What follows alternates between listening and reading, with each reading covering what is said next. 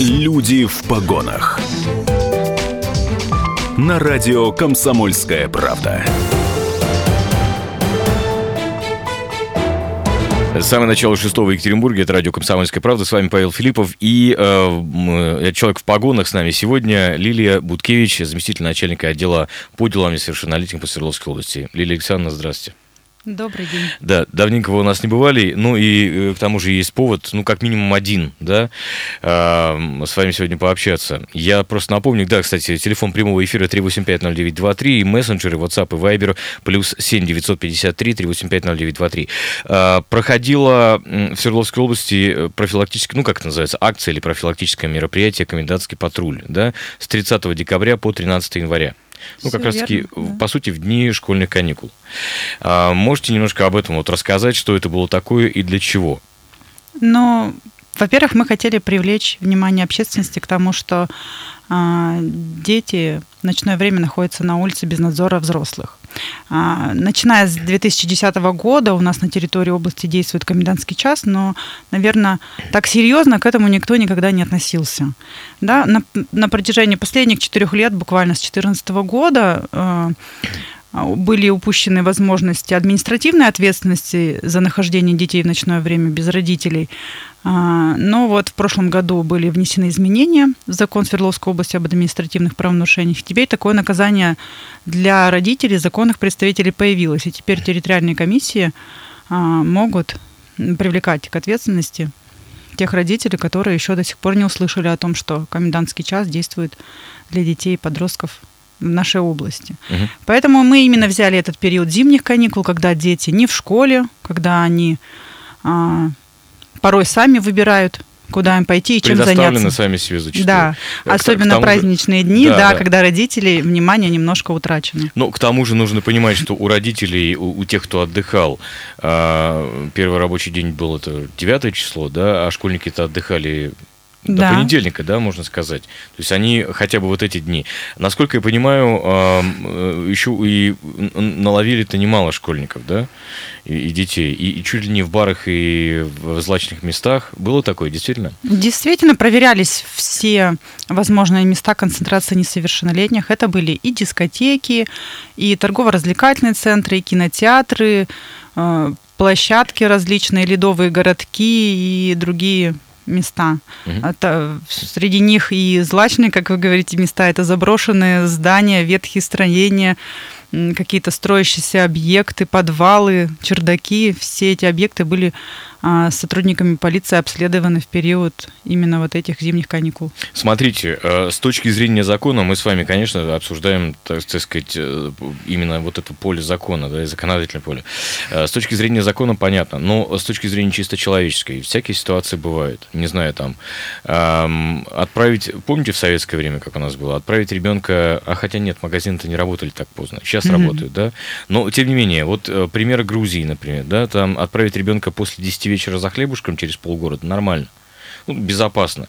Почему, для чего этот комендантский час нам нужен? Ну, в первую очередь, комендантский час – это не для того, чтобы наказать родителей. И надо это понимать. Это в первую очередь для безопасности самих детей. Потому что все равно дети а, – это объект повышенного риска для совершения преступных посягательств. Да? Потому Если мы могут за себя постоять там, Конечно. против взрослого, например, да? Конечно, да. И как раз в ночное время, когда все а, трудовая рабочая интеллигенция уже а, в своих квартирах, то на улицах контингент э, не совсем ну, сказать. Всякие, всякие бывают. Вся, всякие, всякие бывают, бывают, да. Поэтому у всех намерения разные, и Прежде всего, это мероприятие направлено именно на защиту детей от преступных посягательств. В целом, хочется сказать, конечно, что Екатеринбург все-таки э, преимущественно безопасный город всякое, конечно, бывает, мы понимаем, да, но в Екатеринбурге так. Но опять же, нас слушают не только в Екатеринбурге, но и в Нижнем Тагиле, и в огромном количестве пригородов. В городе Серов и также в э, городах, которые входят в ту, так сказать, агломерацию, да, и там ситуация может действительно отличаться. И, э, кстати, если уж говорить про преступления, может быть, не в абсолютных цифрах, но что э, вы видите по своей работе? Преступления, совершаемые детьми и против детей. Я думаю, что вы тоже их мониторите каким-то образом, да? Конечно же, мы ситуацию отслеживаем, но если рассматривать прошлый год, это ну, практически уровень 2017 года, там небольшое снижение на 2,1%, угу. но еще раз хочу сказать, что расслабляться все-таки нам еще далеко рано, потому что на территории Российской Федерации среди субъектов Российской Федерации Свердловская область занимает седьмое место по уровню подростковой преступности. В абсолютных цифрах? Нет, по уровню преступности. То есть это а, преступность несовершеннолетних, доля от всех а, преступлений. Доля от, всей, от всех преступлений. Да. А почему так высоко, как вам кажется? Возможно, это связано с, именно с расположением терри, территориально угу. Свердловской области, а также, в принципе, а, теми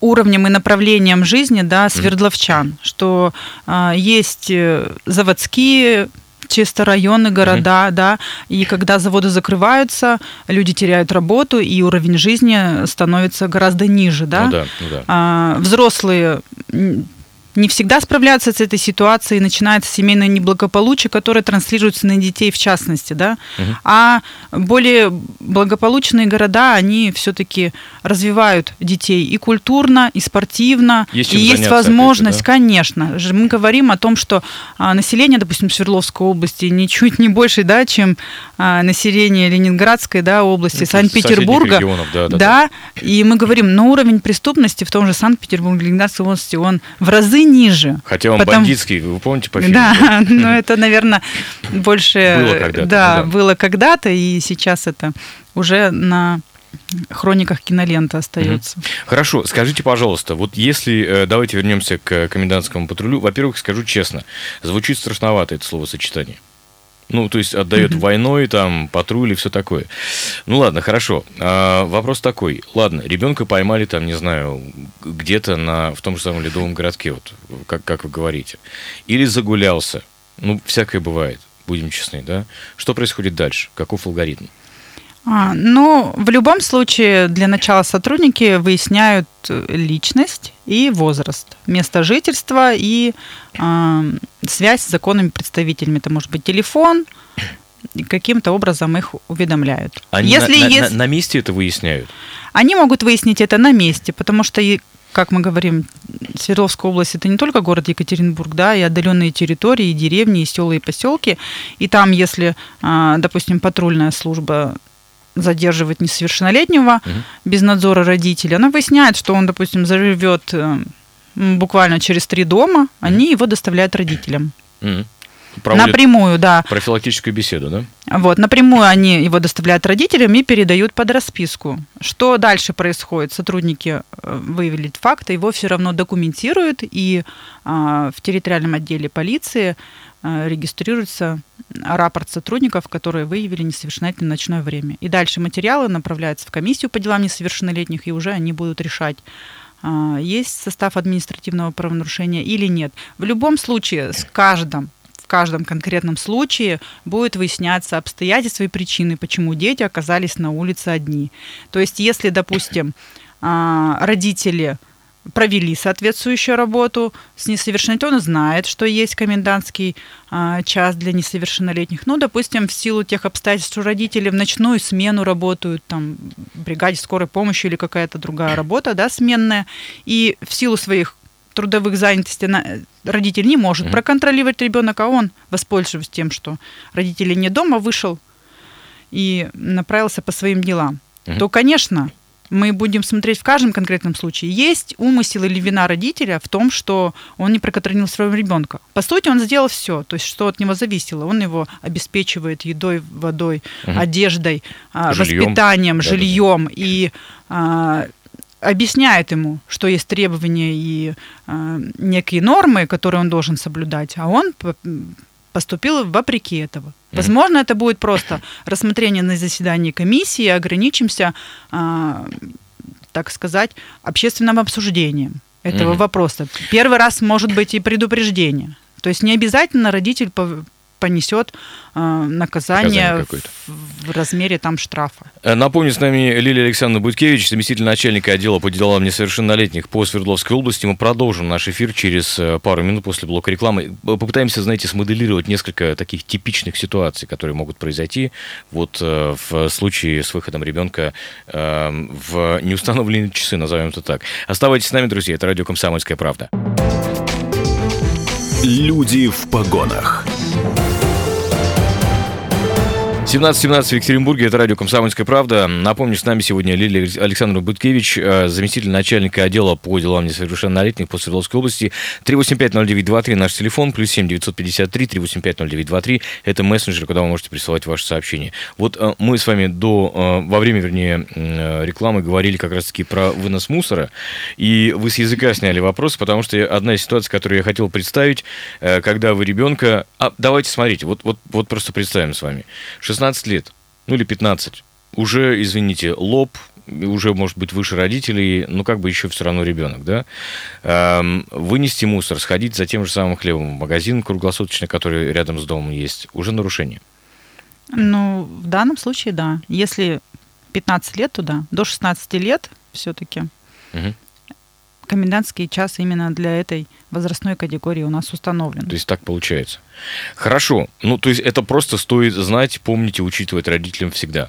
Я думаю, что все знают, но просто порой, когда, грубо говоря, не сталкиваются с этим, либо не наказывали их за это никогда, и не слышали они от друзей знакомых, а они начали об этом забывать. Мгм. Поэтому именно мы решили напомнить. А, В школах ежегодно перед началом каникул, зимних, весенних, летних, учителя, классные часы, наши сотрудники по делам несовершеннолетних приходят в школы и как несовершеннолетним, так и на родительских собраниях, родительским комитетам, общественности, родителям всех информируют о том, что у нас на территории Свердловской области, как и по России в целом, установлены ограничения для значит, досуга несовершеннолетних в вечернее и ночное время. Мгм. Давайте представим ситуацию. Э, Переходный возраст. Ну, там, 14-15 лет, те, те же самые, да, которые могут быть. Играй гормон, как говорится, и э, ребята часто такими протестными настроениями обладают, ну, в частности, по отношению к родителям. И вот, э, вот такой вот уже весьма высокорослый лоб заявляет, что нет, мама, там, папа, я пойду сейчас гулять, меня зовут, например, да, что им делать? Ну, да, даже не заявляет, а вот перед фактом их и даже не ставит, наверное. Взял ключи, пошел куда-то. Нет, ну в любом, вернись. Кричать им, нет, ну серьезно. нет, в любом случае со своими детьми нужно поговорить о том, что есть ограничения. Ограничения, я вот еще раз повторюсь, они направлены не на то, чтобы наказать родителей за поступки детей, а за то, чтобы сам ребенок не попал в беду. Вот. Это важно, да. Скажите, пожалуйста, если, не знаю, ведется ли какая-то статистика, ну, может быть, не в абсолютных цифрах, опять же, но вот те самые э, ребята, которых там наловили в новогодние каникулы, а се- семьи какие? Маргинальные, не маргинальные, обычные? Смотрите? Ну, что говорить по, по новогодним праздникам, семьи вообще разные. То Ну, есть и- не, или, или вообще, вот какие, какие ребята попадаются чаще всего? Из каких семей? Ну, скорее всего, это семьи, где воспитывается ребенок одним из родителей, либо э, с низким достатком. Есть те, которые семьи состоят у нас на учете. Э, есть дети, которых мы м, задерживали, они находились в розыске, как э, самовольно ушедшие и из этих семей, и из учреждений государственного воспитания, Мгм. где законные представители это органы опеки и Ну, то есть детские дома и, и- и центров, же с да. ними, да? да. Понятно. Ну, то есть, э, ну, во всяком случае, то есть нет такого, что вот только из э, пьющих семей уходят, да да не только. Нет, абсолютно нет. Из благополучных, из всяких. из всяких семей. Потому что а, что касается детей, которые вообще самовольно уходят и склонны к бродяжничеству, да, есть такая категория детей, Мгм. и мы ее отмечаем.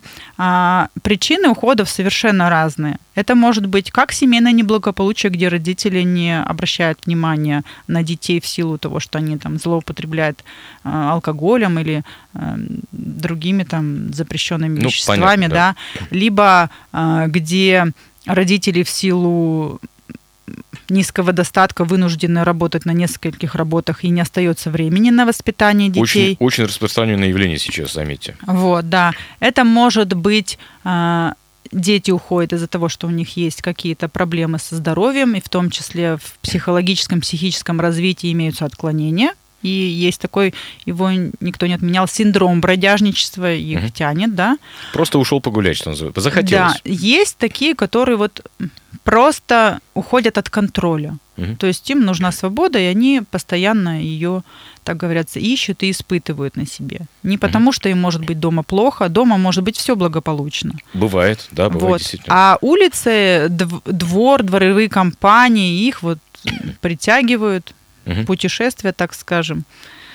Смотрите, а такой вопрос. А что если, например, там ребенок, ну вот просто идет там из э, школы домой или из дома в школу, не знаю, не дай бог, там случается какое-то ДТП.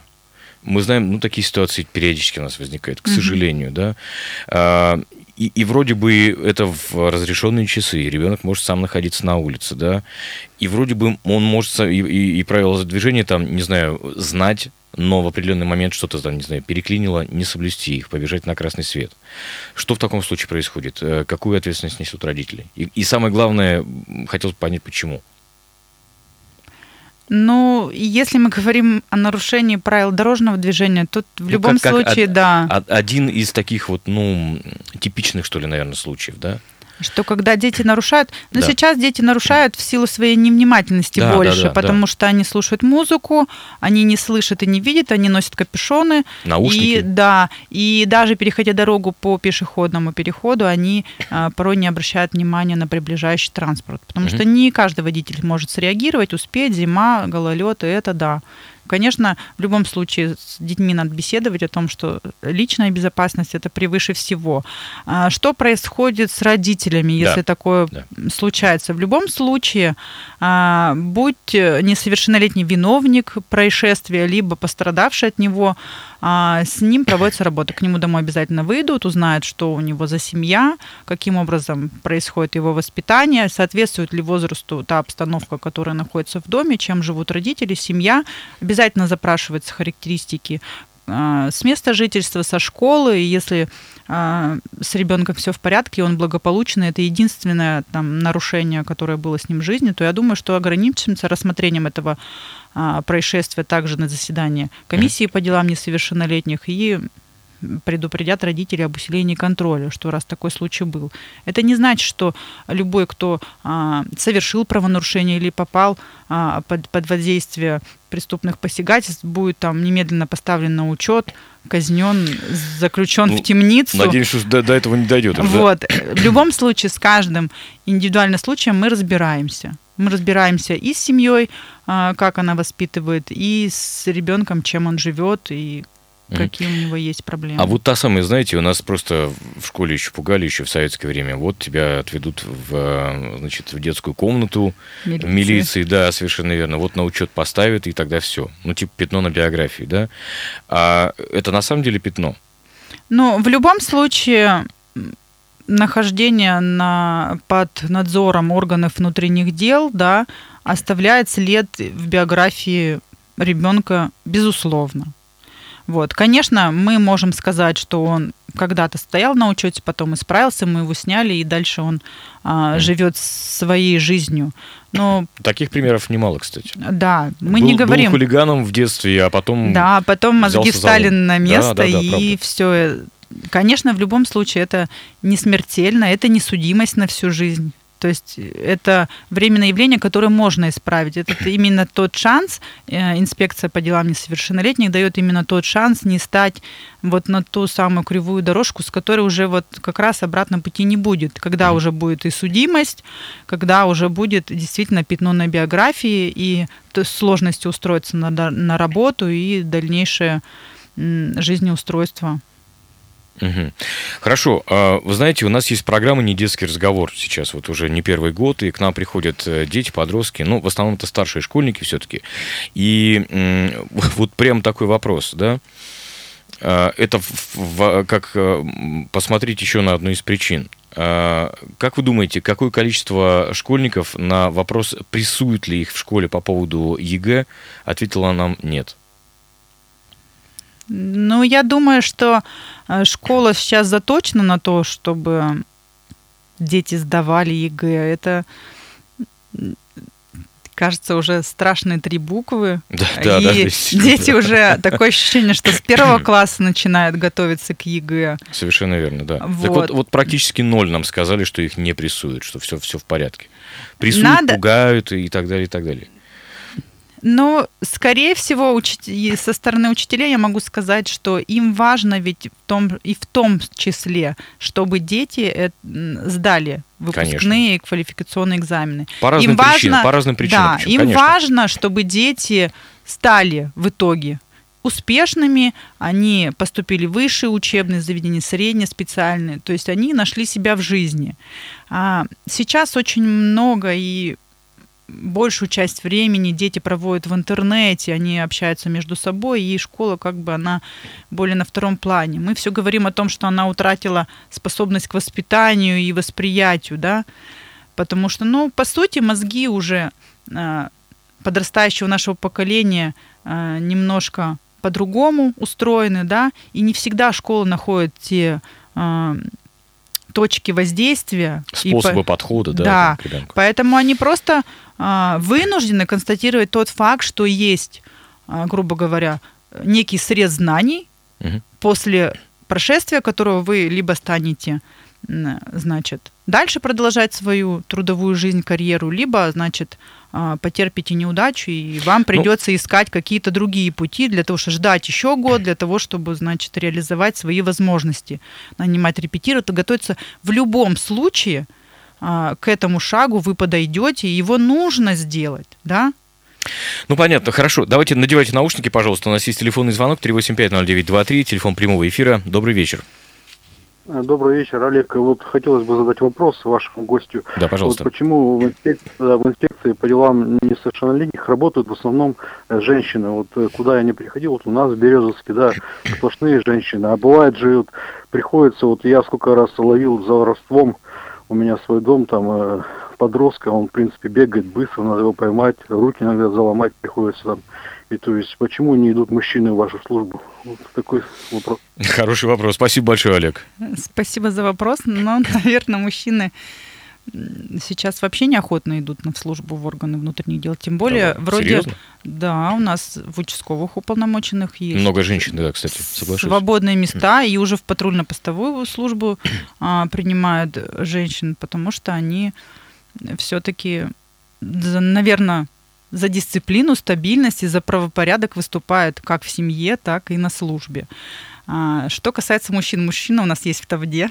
А, есть все-таки, да? да? у нас есть и руководитель подразделения по делам несовершеннолетних, и инспектора, и ну, мужчины. Поэтому, конечно, нам не хватает, если честно, нам не хватает мужского плеча и мужского внимания, так сказать. Но меры воздействия на несо- на несовершеннолетних все-таки у нас в рамках закона, мы не можем им ни подзатыльник, ни Не руки заламывать, как не нам руки, сказали. за- сейчас, да. не руки заламывать, да. Но в любом случае наши все сотрудники э, по делам несовершеннолетних э, спортивно подготовлены, они проходят и, э, значит, знают приемы борьбы и ежегодно обучаются приемам, м, значит, противодействия преступникам и м, применения оружия в том числе. Давайте мы сделаем паузу небольшую. Напомню, с нами сегодня Лилия Буткевич, заместитель начальника отдела по делам несовершеннолетних по Свердловской области. Это радио «Комсомольская правда». Оставайтесь с нами. Люди в погонах. 17.33 точное время, это радио «Комсомольская правда». Напомню, с нами сегодня Лилия Буткевич, заместитель начальника отдела по делам несовершеннолетних Свердловской области. 3850923 наш телефон, плюс 7 953 3850923. Это мессенджер, куда вы можете присылать э, ваши сообщения WhatsApp и Viber. Да, ну вот э, заговорили еще тут за эфиром по поводу краш, и, и тут еще интересная особенность скрылась, как, э, как оказывается. А, Лилия Александровна говорит о том, что многие дети и подростки зачастую не осознают, что они совершают, ну, фактически преступление. Все верно? Совершенно так. Потому что... Приведите пример. Ну, простой пример.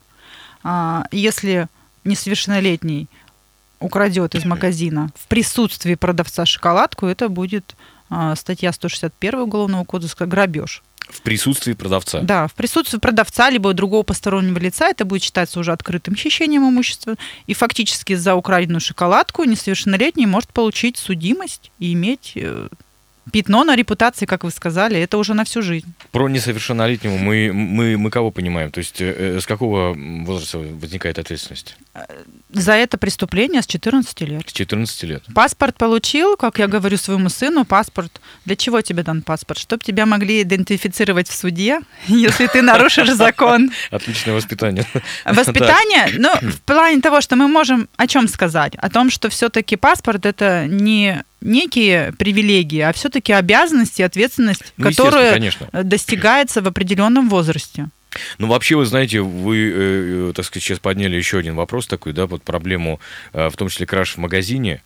Э, Мы не говорим там про то, что в школе кто-то у кого-то, извините, спер телефон, хотя я думаю, что таких случаев тоже полно. Масса, да, да. масса. А, Но э, это вообще вот то, что кража в магазине тоже массово. Тоже массово, к сожалению. Причем именно подростками. И причем, мне кажется, иногда же бывает и наспор. По-всякому бывает. Всяко бывает. На слабо, на спорт, слабо, и да. да. И часто друг друга подростки в компании подзадоривают. Мы Одна говорим о черта. том, что все преступления, ну, практически половина а, из всех преступлений, которые совершают дети и несовершеннолетние, это преступления в группе лиц. М. А группа лиц при Это совершении это отягчающий фактор, естественно. Какой кошмар. Мы, естественно, а, в школах с учащимися, с учениками на телевидении, на радио, везде, где мы бываем, мы, естественно, рассказываем об этом, о том, что, а, что есть преступление, как, какая за него ответственность, да, и что если это совершено в группе лиц или в присутствии кого-то, да, понятно, все-таки понятно. все тайно становится явным, да, и наказание будет гораздо суровее, чем Чем вы предполагали, либо, может быть, это какой-то простой, а, может быть, нелепый поступок. Один другого толкнул, а второй упал с лестницы. То есть Ну да. последствия могут быть непоправимы. Вроде и ничего он не предполагал. По сути, недальновидность, да, ограниченность а, предвидения вот этих последствий а, нередко печально заканчивается. К сожалению, именно, да. Надевайте наушники. У нас еще один телефонный звонок есть. 3850923. Добрый вечер. Добрый вечер, любимое радио. Павел, э, гость студии Дмитрий Да, здравствуйте. Дмитрий.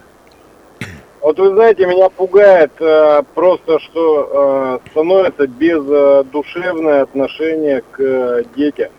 Что значит э, уголовный срок за украденную булочку? Что значит грабеж, если увидит продавец?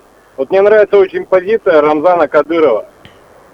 Вот он просто своих чеченцев, э, уличенных в э, каких-то неправомерных э, поступках, он собирает их при родителях, их просто песочит и предупреждает. Порой еще и родители их наказывают. Вот последний случай, когда банкой кинул молодой чеченец э, парня, и он быстренько нашел себе применение на улице Грозного, подметая эти улицы. Вот у нас есть нет людей, которые будут заниматься нашим народом. И вообще сейчас народом никто не занимается. Вот одни вот эти пугалки сейчас на уровне мы тебя посадим, мы тебе пришьем срок, мы тебе там репутацию испортим. Все, дальше этого не идет. И вот э, еще э, отношение гостей в студии к ювенальной юстиции, которая тоже очень страшное крокодильское дело. Ну, во всяком случае, ей, ей пугают. Ей пугают а, Спасибо большое, Дмитрий, спасибо за ваш телефонный звонок. Но мы часто не, не, не предполагаем, что, знаете, э, говоря там ювенальная юстиция, это же просто словосочетание, которое эм, описывает весь там набор взаимодействий законных с несовершеннолетними. Я правильно понимаю? Ну, ювенальная юстиция, она рассматривается в том контексте, что э, есть определенные требования, да, э, когда несовершеннолетний оказывается в конфликте с законом. Да, и к нему есть особые отношения, особые статьи выделены, да, при разбирательстве с несовершеннолетним. Мы говорим о том, что у него есть, если он попадает под уголовное преследование, у него обязательно присутствуют при опросах там педагоги, психологи, законные представители обязательно должны присутствовать. А, обязательно участвует э, защитник, да, то есть это все набор тех функций, которые ему предоставляются. Если мы говорим, что если совершил несовершеннолетний какое-либо тяжкое преступление и оказался в местах лишения свободы, у него есть право а, находиться отдельно от взрослых заключенных, да. Мы знаем, что есть колонии для несовершеннолетних, а это совершенно отдельная история. Ну да. Но э, речь-то, то, то, чем нас пугают, э, насколько я понимаю, это что э, ребенок сможет, ну, как бы, если совсем упростить ситуацию, да, ребенок сможет на своего родителя написать заявление, и, ну, типа, родителя накажут, а ребенок будет таков. Но это не совсем так, и неправильно это все-таки понимается. А, Вот недавний случай, когда девочка написала а, заявление Мгм. в полицию за то, что отец забрал смартфон у дочери. А, да, Да, Я не было за-. Так, да, так, так, было так. з- написано заявление о краже смартфона отцом.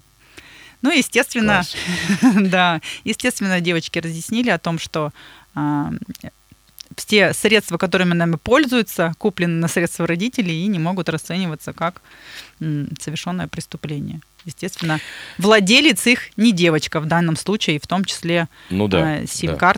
Также, Также на родителей была также на охота. родителей. Скажите, пожалуйста, все-таки у ювенальной юстиции, которая нас пугает, да, есть еще один момент. То, то, чем пугают, во всяком случае, что ребенка смогут там, не знаю, отобрать. И, и многие этого боятся. Вот недавний случай, э, может быть, вы читали статью на Е1, одна из, э, одна дама Екатеринбургская написала, как ее вызывали на родительский комитет, что-то, да, и там пачками, буквально детей пачками, все выходили в слезах, вот, и, э, и, кстати, представитель ПДН там был, присутствовал, насколько я знаю, не знаю, в курсе вы, не в курсе этой самой Мгм. ситуации. И вот э, ребенка там песочили за тройки. За тройки, ну, может быть, за какие-то редкие прогулы. Парень-то, в принципе, насколько я понял, нормальный. Вот. ну, и, и так далее, и так далее. И вот грозили там вот постановкой на учет. Я не могу сейчас ко- комментировать конкретную ситуацию. Мы будем говорить о том, что разбор принципе, бывает, да, полетов, да, да, да, вот этих, как говорите, песочения кого-то. В школе есть, да, такие советы профилактики для тех, кто уклоняется от учебы или, допустим, а, по каким-то причинам имеет низкую успеваемость, либо какие-то правонарушения, которые Мгм. зафиксированы в образовательном учреждении, А он зачем может быть там поставлен Зачем там инспектор по делам несовершеннолетних? Приглашают, потому что есть случаи такие, что, допустим, родители препятствуют обучению. Такие тоже есть. Да? Есть ребенок а, не ходит в школу вследствие неблагополучия в семье. А, И тогда Так. родители обязаны по закону нести ответственность, потому что семейный кодекс говорит о том, что он обязан его воспитывать, растить, а, обеспечивать его одеждой, едой, водой, пищей, и в том числе обязан обеспечить получение общего образования. Так. Поэтому это одна из тех, один из тех факторов, Мгм. который может послужить привлечением к административной ответственности. Вернусь вот еще ответом на вопрос а, по, про Чеченскую республику. Все-таки Да-да, это, да. наверное, больше менталитет, да, будем так говорить. ну, наверное. А, а, извините, законодатель, да, установил такие рамки, это законодательство Российской Федерации, Уголовный кодекс Российской Федерации или Кодекс об административных преступлениях, он действует на территории всей нашей любимой Родины Мгм. начиная от Калининграда, заканчивая Владивостоком, и в том числе в Чеченской Республике. Есть какие-то дополнительные там а, нормы э, морали или нормы общественного воздействия, которые они используют. Я согласна, но это не заменит ни в коем случае меры те, которые положены по закону. То есть в любом случае, что касается ювенальной юстиции, да, мы вот еще немножко говорили об этом, а, мы говорим о том, что а, ребенок, когда попадает, вот даже, да, за кражу шоколадки, но у него есть а, масса выходов из этой ситуации, в том числе примириться потерпевшим, да. А сейчас э, в судебном процессе есть такие процедуры, медиативные технологии, когда есть возможность примириться, возместить ущерб, Мгм. да, извлечь какое-то. Суд может освободить от наказания, либо от уголовной ответственности, э, передав несовершеннолетнего под надзор родителям там, или территориальной комиссии. То есть масса, слушайте, вот что касается ювенальной юстиции, это все-таки охрана прав несовершеннолетних, даже те, которые находятся в конфликте с То есть законом. само словосочетание не имеет какого-то негативного оттенка. Ну, я бы Давайте так сказала назовем, да? так, да? И никогда без причины ребенка из семьи не заберут. То есть это обязательно будет э, комиссионное обследование, органы опеки и попечительства. Если есть ситуации, которые угрожают жизни детей, вот в таких случаях они могут быть помещены, в том числе временно, в том числе по заявлению родителей, если они попали в какую-то сложную жизненную ситуацию, да, и не могут в данном случае воспитывать ребенка, могут быть временно решена вопрос его жизнеустройства, он помещен, может быть, в приют. Или, допустим, одна мама его воспитывает, и она оказалась в больнице, ей нужна там операция, и некому приглядеть за ним, да, Естественно, такие, да. естественно, органы и как подразделения по делам несовершеннолетних опеки и попечительства придут на помощь, Мгм. если нет. Спасибо огромное. Напомню, с нами сегодня Лилия Александровна Буткевич, заместитель начальника отдела по делам несовершеннолетних по Свердловской области. Спасибо и удачи вам в вашей работе. Меня зовут Павел Филиппов. Это программа «Люди в погонах» на радио «Комсомольская правда». Люди в погонах.